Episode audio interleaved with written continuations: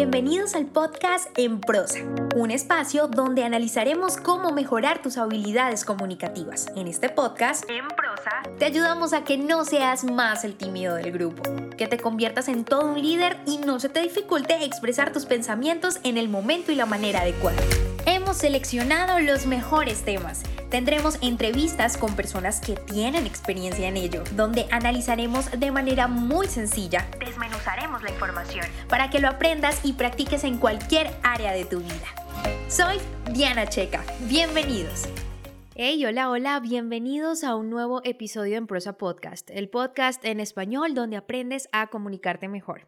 Y si aún no me sigues, te invito a que te suscribas a mi lista de correos en www.emprosa.com y en mis redes sociales arroba emprosapodcast en Instagram, Facebook, Twitter y YouTube. Para el episodio de hoy quiero hablarles de WhatsApp, una red social que por estos días ha dado muchísimo de qué hablar. Sin embargo, no voy a tocar el tema de sus políticas de privacidad ni nada por el estilo, de lo que quiero hablarte es acerca de lo que comunicas en este medio y es que sin duda es una red social con miles de millones de usuarios y es importante ver lo que hacemos en ella, ya que, como sabes, diariamente enviamos cientos de estímulos a nuestros contactos que los reciben y se forman percepciones de nosotros, razón por la que debes tener sumo cuidado a la hora de usar esta herramienta. Para mí es una herramienta y un medio también, y es importante conocer sus protocolos. Así como lo escuchas, la etiqueta también está presente en las redes sociales, en la tecnología. El término correcto es netiqueta, compuesto por dos palabras, net que significa red en inglés y etiquette que es una palabra francesa que significa etiqueta. Partiendo de esta definición y considerando que hoy en día pasamos mucho más tiempo frente a un computador y qué decir de los celulares y de las redes sociales, aquí van mis buenas prácticas para usar WhatsApp de manera profesional. Número 1. Imagen de perfil y estados. Es importante diferenciar tu vida personal de tu vida profesional, por lo que si tienes una sola línea y en tus contactos, como es usual, tienes a esos clientes, a los proveedores, entre muchos otros contactos que hacen parte de esa vida laboral, indiscutiblemente debes tener cuidado a la hora de establecer tu foto de perfil. Es decir, evita esas fotos donde no te ves bien, que te ves borroso o pones la foto de tu mascota, una foto tuya en medio de situaciones embarazosas como pasado de tragos, entre muchas otras situaciones. Esto porque es tu imagen la que sufrirá de inmediato. O imagínate que te llegue un mensaje con la foto de una caricatura o una persona borracha y te esté ofreciendo algo, o sea el jefe de algún departamento. ¿Cuál sería tu impresión? Sin duda estarás creándote algunos juicios, cosa que es bastante normal ante los estímulos que envías con una simple foto. Y puede que para ti sea simple, pero lo cierto es que si eres de los que piensa que es mi WhatsApp y puedo publicar lo que yo quiera, estás cometiendo un grave error. Error si dentro de tus contactos, repito, están aquellas personas que hacen parte de tu vida laboral. De lo contrario, puedes publicar la foto que tú desees. De no ser así, es mejor que establezcas una foto donde te veas claramente, donde se vea tu rostro, preferiblemente que estés solo, y algunas personas y expertos recomiendan establecer una foto de perfil del logo de tu empresa en el caso de que te dediques a un sector como el de ventas, donde constantemente tienes que hablar con esos clientes o esas personas, siendo tú la imagen de tu empresa. Pero la foto de perfil no es la única recomendación que puedo hacerte. Los estados de WhatsApp donde ya sabes, se publican estas imágenes, videos y fotos que son muy comunes en Facebook, Instagram y muy populares además, es también importante que tengas claro qué publicas teniendo en cuenta si tienes o no personas que trabajan contigo, insisto, ya que sería muy vergonzoso que te vieran en situaciones que no hacen parte de tu imagen profesional. Pero tranquilo que existen algunas posibilidades como bloquear a estas personas, por ejemplo, para que no puedan ver tus estados. Es decir, la idea es que si quieres publicar esa foto y definitivamente quieres que la gente vea lo que estás haciendo, sea de viaje, en situaciones graciosas que de pronto no contribuyen a tu imagen profesional o no hacen parte de ella, pero sí quieres compartirla con tus amigos, existen tres opciones que te permite WhatsApp para que no interfiera esto en la comunicación que estás enviando a nivel laboral.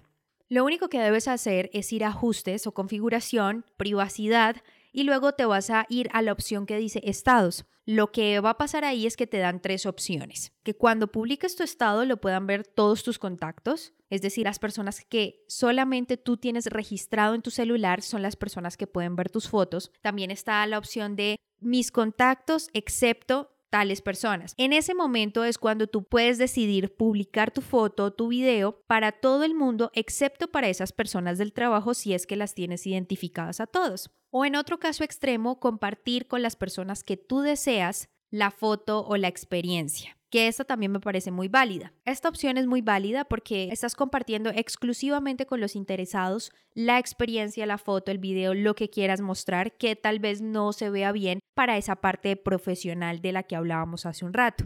Esto te lo digo para evitar malas impresiones, malos entendidos o comunicar una imagen errónea.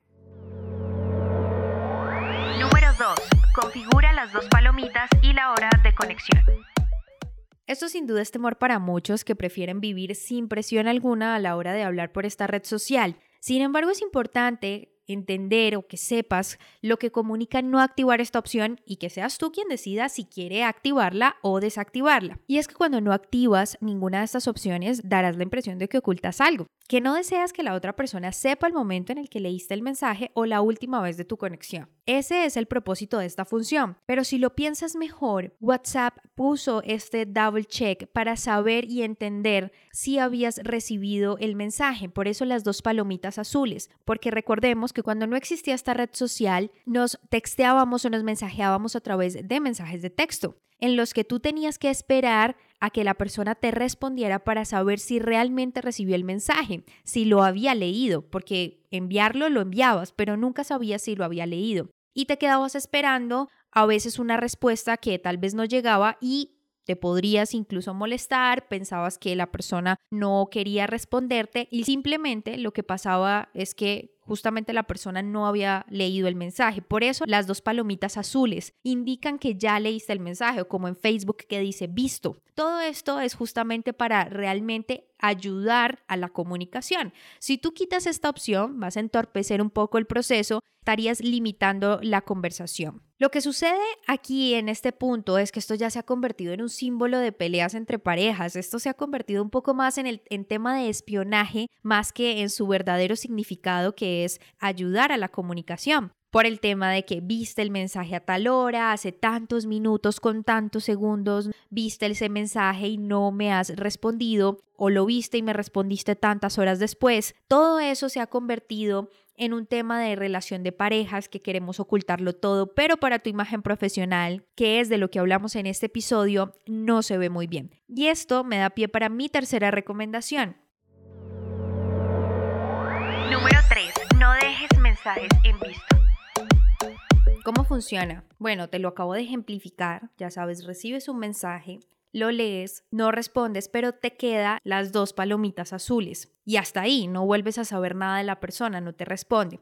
Cosa que por supuesto molesta y no solo porque sea tu pareja o no lo sea, sino porque es exactamente igual que si estuvieras frente a alguien, le hicieras una pregunta o le expresaras algo, esperas esa respuesta de la persona a la pregunta o a lo que acabas de decir y esa persona se quedara callada. Pienso que la mayor cantidad de los problemas que existen en esta red social es debido a la mala interpretación.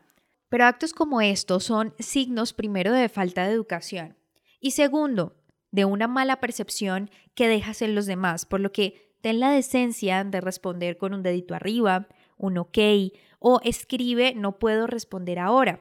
Cualquier cosa es mejor que nada, créeme. Número 4 no des por hecho las cosas. Este principio aplica no solamente en WhatsApp, sino para todo en la vida.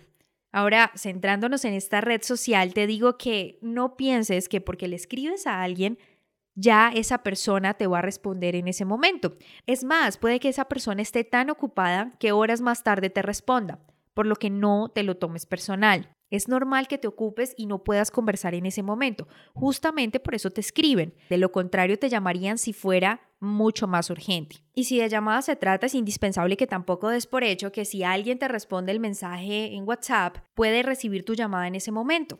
A mí me pasa en ocasiones que respondo un mensaje y, y al responderlo me llaman como si quien enviara el mensaje se dijera a sí mismo, ah, bueno, si me respondió el mensaje es porque está disponible, mejor la llamo. En estos casos, es mejor preguntar si la persona puede recibir tu llamada.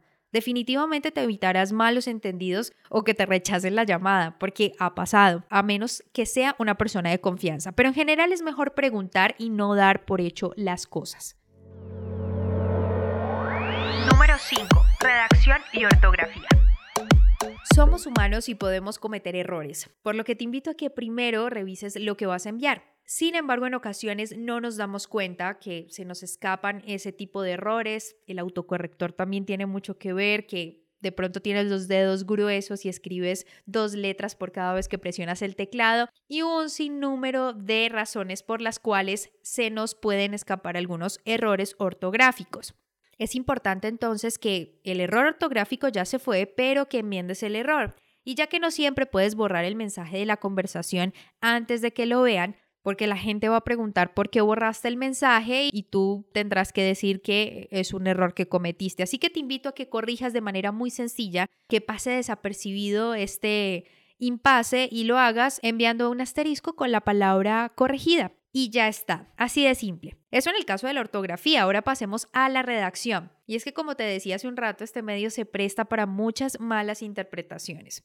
Por eso es que a la hora de escribir un mensaje, las comas, los puntos y sobre todo los signos de exclamación o de pregunta son demasiado importantes. Así que la próxima vez que escribas un mensaje, no especifiques que es una pregunta, mejor envíe o escribe ese signo de pregunta y ya está. No sé si te haya pasado, pero hay personas que te escriben una frase y te dicen es pregunta. Bueno, puedes poner mejor el signo de pregunta y te ahorras escribir nuevamente. Te puede sonar básico lo que te digo, sé, pero es que en el día a día y por los afanes o por cualquier otra razón nos olvidamos que la intención de los mensajes la podemos lograr mediante la redacción que es nuestra mejor aliada y por supuesto con los emojis que evitan malos entendidos.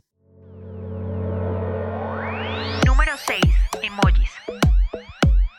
Son una gran herramienta si se sabe dar un buen uso de ella. Y como lo he dicho en este episodio, me refiero a espacios en los que no hables con tus conocidos o personas de confianza, en los que queremos comunicar una buena imagen profesional. Y por eso es que te digo que tengas cuidado con lo que envías. Si bien como te mencionaba hace un rato, ayudan a expresar esa intencionalidad o evitar malos entendidos, debes saber qué tipo de emojis envías y a quién lo haces, porque tal vez el miquito tapándose los ojos o la vaquita o esas caritas enviando besos tal vez no sean los mejores. Para eso te invito a que busques un emoji que recree el tono con el que escribes en tu WhatsApp. Número 7. Previsualizaciones. Previsualizaciones o notificaciones son aquellas que te llegan, estás en medio de una conversación, dejaste tu celular en la mesa y te llega el mensaje de tu mejor amigo o tu mejor amiga y te dice que amaneciste de guayabo y estás en medio de una reunión con un cliente. Imagínate la cara del cliente porque es inevitable que dejando tu celular en la mesa se vea la notificación. Así que te invito a dos cosas. Una está la posibilidad de esconder definitivamente las previsualizaciones o notificaciones de esta red social, pero también existe la opción de que te llegue la notificación sin que se vea el contenido de esta que es una posibilidad maravillosa y que te permite a ti saber que te llegó un mensaje de esa persona sin que quede al descubierto situaciones embarazosas. Incluso no tiene por qué ser algo tan embarazoso, pero puede que en tu casa haya pasado una situación que nadie tiene por qué enterarse más que tú y tu familia y se vean las notificaciones de tu esposa, de tu esposo, de tu pareja diciéndote lo sucedido y que la persona que tengas enfrente o al lado se entere. WhatsApp sin duda llegó para quedarse. Y llegó sin avisar, es cierto, pero también se quedó para esclavizarnos, dicen muchas personas.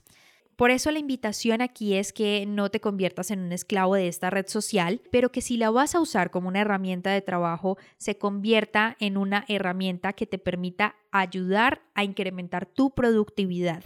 Sin duda es muy fácil lograrlo, sin duda es muy fácil enviar un mensaje correcto de lo que quieres en tu vida profesional. Si pasas mucho tiempo en WhatsApp, debes hacer estos cambios que te estoy diciendo. Tal vez no todos los que te parezcan y los que se ajusten a tu vida laboral para que entonces te des cuenta de la imagen que empiezas a proyectar y estoy segura que va a mejorar muchísimo la percepción que las otras personas tienen de ti.